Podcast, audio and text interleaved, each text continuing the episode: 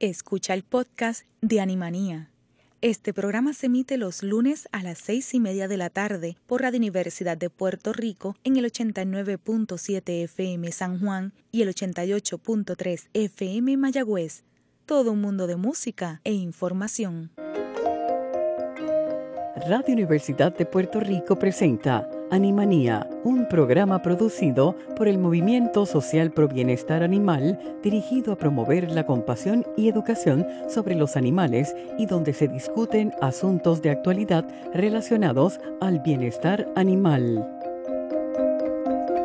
Le damos la bienvenida a un nuevo programa de Animanía esta tarde. Buenas tardes, Lilian. Buenas tardes a toda nuestra red de audiencia. Saludos. Buenas tardes.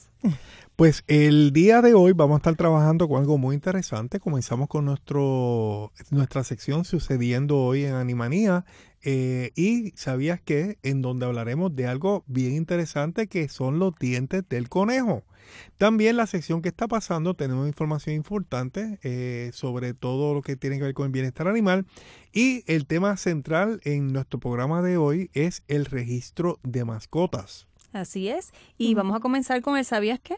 El sabías que de hoy dice que los conejos tienen una peculiaridad a diferencia del resto de los animales y es que sus dientes están constantemente en crecimiento durante toda su vida. O sea que ellos le crecen de 2 a 3 milímetros por semana. Así que usted se imagina un diente que constantemente está creciendo. O sea, cierre sus ojos e imagínese un conejo que constantemente sus dientes, mientras eh, su tiempo de vida, están creciendo constantemente. Wow. O sea, que eso no para, o sea, eso, eso sí es peculiar. Yo pude ver algunas fotos y, le, ¿verdad? Los invito a que usted pueda buscar en, en las redes eh, fotos de, de conejos que lamentablemente no se habían atendido a tiempo y imagínese diferentes cormillos entrelazados. ¿verdad? Entonces, lo importante de todo esto es que nosotros podamos estar pendientes de esta mascota, ¿verdad? Este, del, del conejo, llevarlo al veterinario preferiblemente o una persona que, ¿verdad? Que esté certificada para, para atenderlos. Y es bueno que de vez en cuando, ocasionalmente, se les pueda dar trozos de, de madera eh, para que ellos puedan roer. ¿Verdad? Y puedan exacto, literalmente que ellos puedan limarse los dientes. ¿Por qué? Porque esto previene el que se le pueda astillarse y causarle heridas en la boca. O sea, literalmente imagínense que sus dientes crecen eh, sin parar. Eh, larguísimos en la misma boca, usted tiene que mover la mandíbula y demás. Imagínense que, que las diferentes heridas que podemos tener dentro de la boca. Eso así, y fíjate, uno cuando ve un conejo, sabemos que tiene como que los dos dientecitos, ¿verdad? De abajo más, o de arriba eh, más, grandes, exacto. Pero no sabía que crecían. No, exacto, o sea, yo tampoco, cuando tú dices, constantemente durante toda su vida, por eso es bien importante que le demos, como les mencioné, trozos de, de madera, tronco, rama, para que ellos puedan literalmente limar este sus dientes. Así que es bueno de vez en cuando, a ningún animal, yo creo que a nadie le gusta eh, que le estén buscando en la boca, pero si usted tiene un conejo es bueno que, que verifique eh, la boca de, del animal, ¿verdad? Para saber si, si, está, si está bien, porque esto le puede causar heridas. Así que es bien importante eh, que hoy aprendimos que los dientes de los conejos están constantemente en crecimiento durante todo su tiempo de vida. Es que los conejos son roedores, igual que los ratones, fíjate qué interesante, eh, y tiene todo que ver con lo mismo, así que nada, vamos a estar pendientes a los dientecitos de nuestros ¿Verdad conejos. que sí? Dato curioso de hoy. Muy interesante, así que vamos a ver qué está pasando, Maricel. ¿Qué está pasando, Maricel? Bueno, pues este, el Eco- Ecos Bootcamp tiene recaudación de fondos a beneficio del Foster Club y su cuenta veterinaria. Esto va a ser el sábado 17 de agosto de 5 a 9 de la noche. En EcoSport Park, eso es en el Parque Luis Muñoz Marín. Esta agenda, ¿verdad?, de la actividad va a incluir, entre otras cosas, salsa, eh, clases de salsa, clases de yoga y el compartir nocturno con sus mascotas. Así es que para más información, ustedes pueden llamar al 787-404-2880. 404-2880. Y queremos agradecer también a todos los asistentes a la pasada conferencia eh, llevada a cabo en Ponce, esta conferencia sobre el TNR, la cual eh, tuvo una muy buena asistencia y eh, muchas personas pudieron beneficiarse de las herramientas y técnicas para trabajar el TNR con gatos. Interesante, Maricel, en esa actividad se rifaron sobre 200... Se rifaron eh, trampas, trampas, claro que sí. Y va a haber unas 200 disponibles para ser utilizadas por los rescatistas en diferentes lugares en Puerto Rico, así que queremos darle las gracias a Human Society de Estados Unidos. Claro que sí. Por, por ese Sí, a todas las organizaciones, ¿verdad?, que estuvieron involucradas para, para que esto se llevara a cabo. Sí, sí. Definitivamente Estaban en Seibe Eh, también, en Mosba. El Colegio de Médicos Veterinarios también agradecemos. Así que muchísimas gracias a todos los que asistieron definitivamente. sí, sí. Animanía regresa en breve. Los perros y gatos de la calle nos necesitan. Ayúdanos a controlar la sobrepoblación animal en Puerto Rico. Comienza esterilizando a tu mascota y serás parte de la solución. El Movimiento Social Pro Bienestar Animal, por sus siglas MOSBA, tiene el propósito de educar. Búscanos en facebook.com slash MOSBA. Le damos las gracias a Joana Rivera, rescatista de Ponce, por el apoyo a la causa y por el mensaje tan bonito que nos da. Así es, Jorge, y vamos a, a comenzar con el tema del día de hoy que es una continuación del, del programa pasado donde hablamos del microchip y lo relacionamos, ¿verdad?, eh, con lo que es el registro de mascota y eso es lo que vamos a estar hablando hoy. Tenemos un invitado que va a entrar eh, más adelante vía telefónica, pero cuando hablamos de registro de mascota, eh, se ha hablado mucho sobre este tema. hemos mencionado, ¿verdad?, en Puerto Rico no existe un registro de mascota compulsorio. Sí, habíamos comentado que habían organizaciones, eh, eh, urbanizaciones y demás que habían creado uno interno, pero no es una base en la que todo el mundo pueda buscar, ¿verdad?, información. Sí, lo, un registro mascota para que nuestros radioescuchas entiendan de qué es el tema que estamos tratando. Eh, cuando usted registra un vehículo, por ejemplo, usted requiere una licencia, usted va y hace un pago y su vehículo se registra. En el caso de los mascotas, lo que aspiramos es precisamente que los mascotas en Puerto Rico se puedan registrar. Eh, esto se hace a través de precisamente, y perdonando la redundancia, un registro en donde se le inserta eh, un microchip eh, y en donde ese microchip va a tener una serie de información que va a una base de datos idealmente centralizada, de forma tal de que si tú tienes un perro y se pierde, por, por ejemplo, se puede escanear eh, el microchip de ese perrito y poder localizar a sus guardianes. Igualmente, en Puerto Rico hay un issue bien grande en este momento con personas que están abandonando perritos eh, o gatos eh, o animales en la calle. Si usted tiene registrado ese perro y tiene un microchip con toda la información, cuando se pueda identificar ese perrito, se va a saber quiénes son los dueños. Sí, quiénes son los dueños, si tiene algún tipo de condición, ¿verdad? Si está este, vacunado. toda la información. Toda la información, sí. Así que es bien importante, ¿verdad? Eh, porque esto va a traer no tan solo un beneficio para la mascota, sino para todo su entorno, el saber de quién es la mascota, qué tipo de mascota es, si fue abandonada, si, está, si se ha incurrido en maltrato. O sea que realmente nos trae estadísticas que son tan necesarias en, en, Puerto Rico y no existen en, relación al bienestar animal. Y la realidad, Lilian, es que las sociedades que están avanzadas y que son compasivas con sus animales están implementando este tipo de medidas de registro de mascotas. En Puerto Rico, pues obviamente no deberíamos ser la excepción. Y yo creo que poco a poco, aunque a veces nos quejamos que estamos atrás en bienestar animal, la realidad es que se ha creado un ambiente, se ha creado una conciencia social eh, y comunitaria de la importancia eh, de hablar estos temas. Claro que sí. Sí, hemos avanzado un poquito. Yo creo que sí. Vamos a ver que sí. Sí, y hoy queremos, eh, ¿verdad?, integrar a este tema a una persona, ¿verdad?, que tiene conocimiento sobre el mismo y estamos hablando del doctor Víctor Oppenheimer, el cual va a estar con nosotros vía telefónica, ¿verdad? Así que agradecemos infinitamente que nos haya eh, dado la oportunidad de entrevistarlo para que nos hable un poco sobre lo que es el registro de mascotas. Sí, ciertamente Lilian y Maricel, queremos dejarles saber a nuestra audiencia que hay varios proyectos que se han hecho eh, a la legislatura eh, que están por enviarse o están por considerarse, en donde se trata de que el registro de mascotas sea uno que comience posiblemente ser una base voluntaria, eventualmente sea uno compulsorio, eh, precisamente para tener una accountability, para tener la certeza de cuántos animales tenemos en Puerto Rico, aquellos que tienen guardianes, e idealmente, eventualmente también tener un registro de mascotas a través de esta herramienta del microchip eh, en animales que se puedan rescatar de las calles.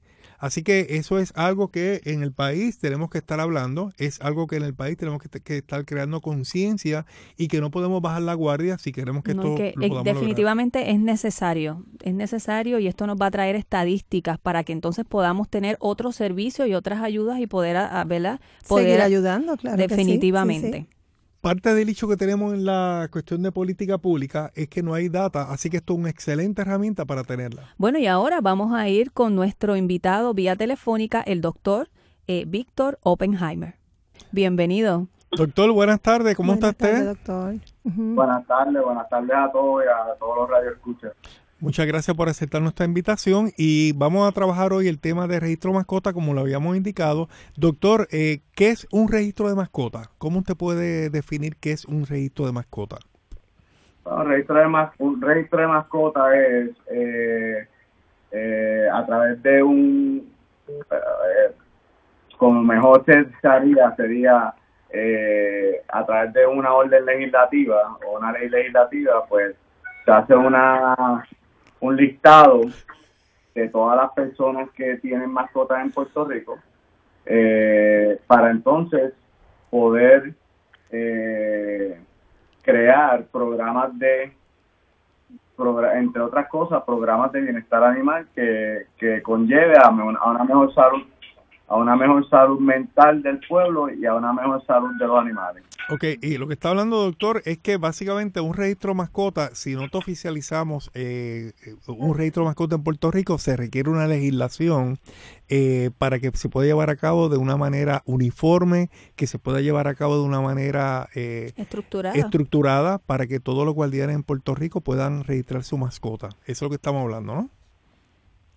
Sí, este, esa sería la manera, la mejor manera. En el 2007 eh, yo me había reunido con el exsecretario de Justicia, eh, perdón, de, Salud, eh, para hablar del registro y él había pensado en hacer una orden ejecutiva porque para ese tiempo todavía quizás las mentalidades legislativas y, culturales, ¿verdad?, de, de, fundaciones no estaban todas eh, en unísono pidiendo un registro, ¿verdad? Eh, el problema de una orden ejecutiva es que no necesariamente hay que cumplirla por ley, ¿verdad? Así que por eso es que las leyes siempre son mejores. Ok. Sí, doctor, me quisiera que nos eh, explicara en qué beneficia o cómo beneficia el registro de mascotas al bienestar animal en general. En una sociedad donde donde los animales son tratados como como de como ciudadanos de cuarta y de quinta, por ponerlo de esa manera, ¿verdad? Eh, pues se necesita un tipo de regulación donde se puedan establecer eh, a través de la ley unas obligaciones a los dueños, ¿verdad? Esas obligaciones conlleva que se pague una un, un dinero, ¿verdad? Para registrar la mascota y ese ese fondo ese dinero va a un fondo donde entonces se puede utilizar para crear programas de, esterilizaciones a bajo costo quizás por municipio, eh, de programas para, para recibir más fondos de otras instituciones que ya están buscando a quién darle fondos, pero como no sé, no hay la confianza de, de y el trust, como se diría en, en, inglés, ¿verdad? La confianza de, ok, se lo vamos a dar a este, a, a, esta institución porque ya llevan años trabajando y sabemos que hacen las cosas correctamente y el dinero se puede utilizar. Eh, de esa misma manera se puede utilizar el dinero para crear eh, eh, con regularidad charlas educativas, especialmente entre, entre kinder a sexto grado, porque de esa manera en los próximos 10 años, cuando esos niños tengan 16 años, 15 años, 14 años, ya la cultura mental del, del pueblo cambió hacia, hacia cómo los animales se deben tratar.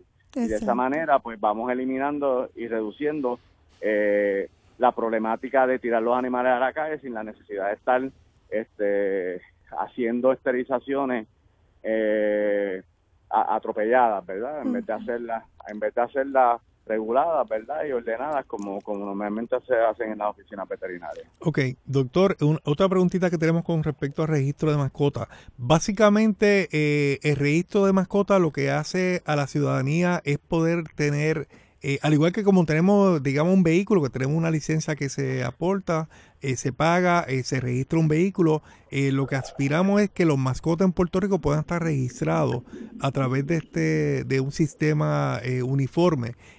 ¿Cómo eso ayudaría con respecto a los animales abandonados o si lo abandonan sus guardianes?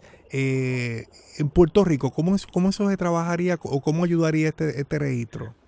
Bueno, porque lo que pasa es que la, el registro, eh, eh, siempre ha habido una, una, un argumento en si el registro se debe hacer de, con un modelo central o si se debe hacer con un modelo municipal, ¿verdad? Este, el argumento es fácil de contestar, siempre debe ser con, con un modelo central porque si un dueño decide abandonar su mascota y dice, espérate, yo no lo, yo no lo quiero abandonar en Juanadía porque lo que aquí está registrado, déjame, déjame abandonarlo en Fajardo, pues si es municipal, pues sencillamente eh, Fajardo no se puede comunicar con, con, con Juana Díaz, ¿verdad? Pero si es central, pues todos los municipios solamente tienen que entrar a esa base de datos central y decir que este animal fue registrado en Juana Díaz, es de esta persona, y entonces así se aplica la multa.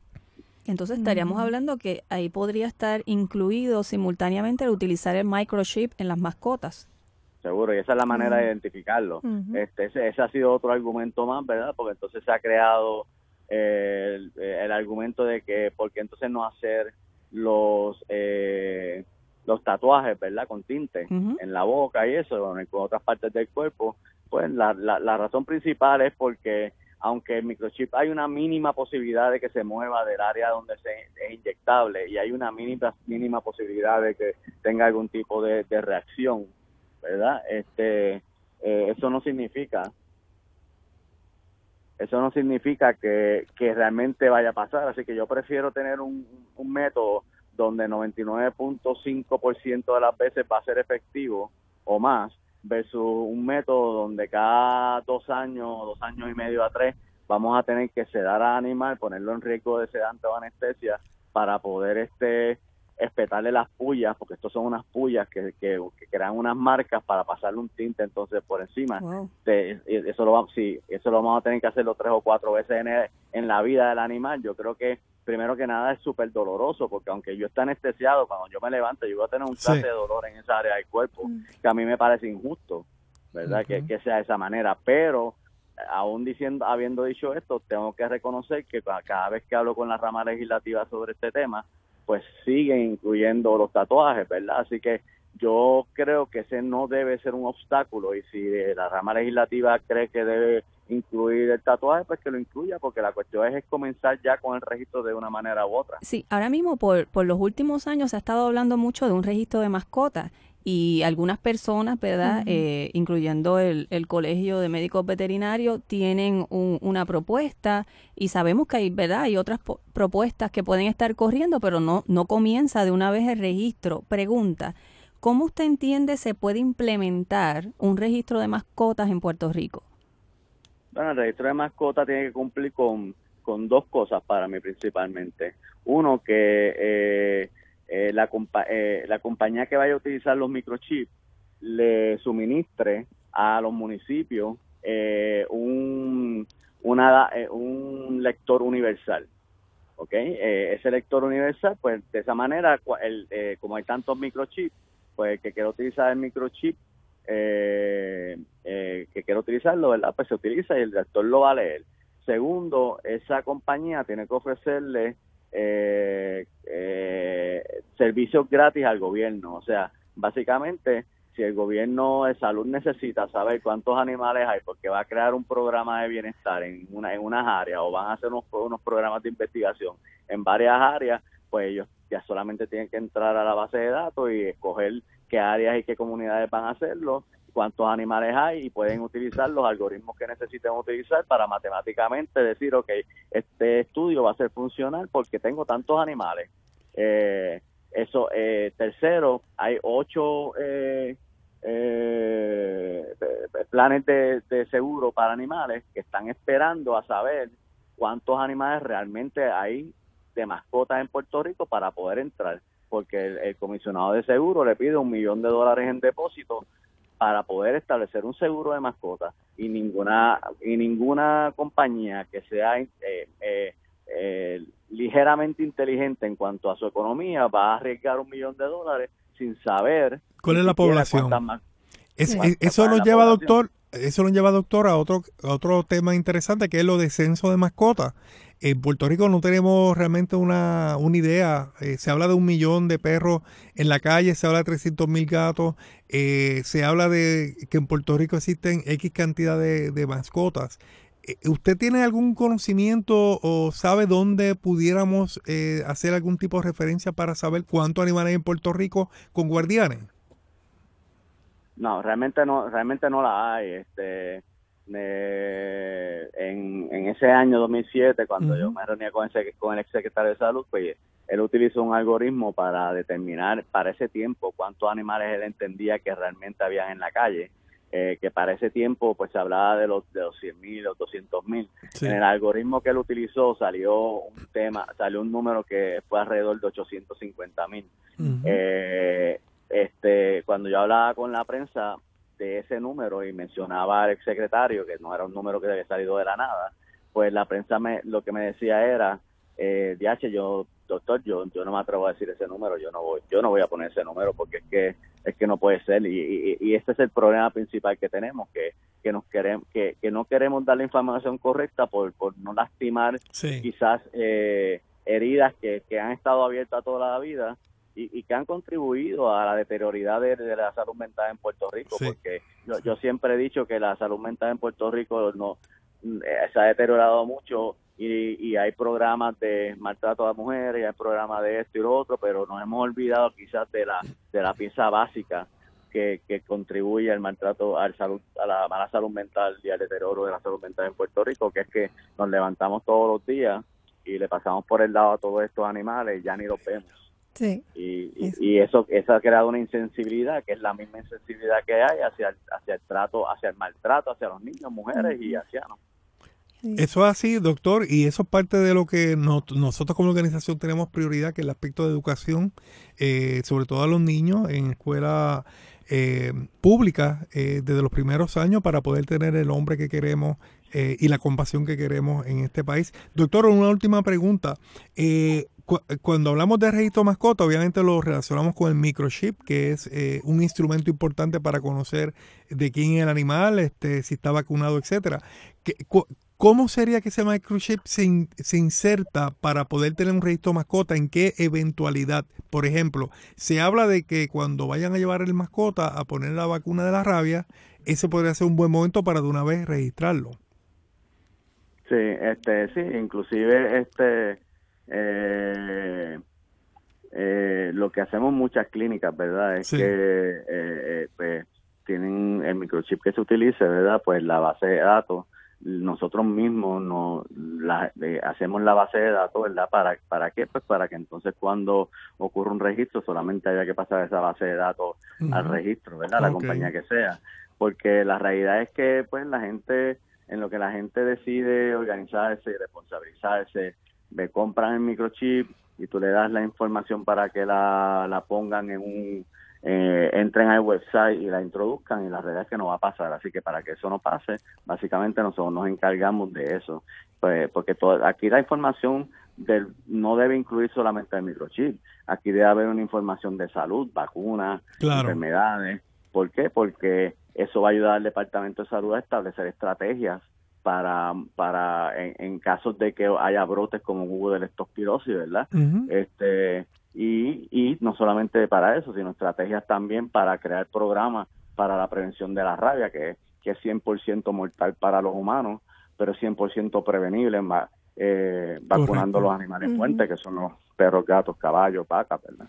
Eh, sí, y ya, y ya para concluir, doctor, eh, hay muchos mitos con respecto a los costos de esto de microchip. Realmente eh, no, no es costoso el insertar este artefacto o esta herramienta en el animal. No, no lo es. Este, yo, y, y, hay que recordar que, que ahora quizás los costos en algunos sitios pudiesen elevarse, pero cuando esto se convierte en algo masivo, pues los costos, obviamente por la cantidad que se va a pedir, pues tienen que bajar. Correcto. Pues nada, doctor, realmente ha sido un placer. Gracias por atender nuestra llamada. Ha sido bien interesante. Yo creo que este es un tema que vamos a seguir conversando eh, para el beneficio de todo el país. Así que le damos las gracias, que pasen muy buenas tardes y estamos con usted en una próxima ocasión. Gracias, gracias, por, gracias por invitarme y buenas tardes a los tres. Muy buenas tardes. Gracias. Definitivamente eh, lo que es el registro de, de mascotas es algo que abarca muchísimos temas simultáneos. Eh, lo que es la, la, vacuna de la rabia, el microchip. Así que yo creo que es un tema bien, bien abarcador.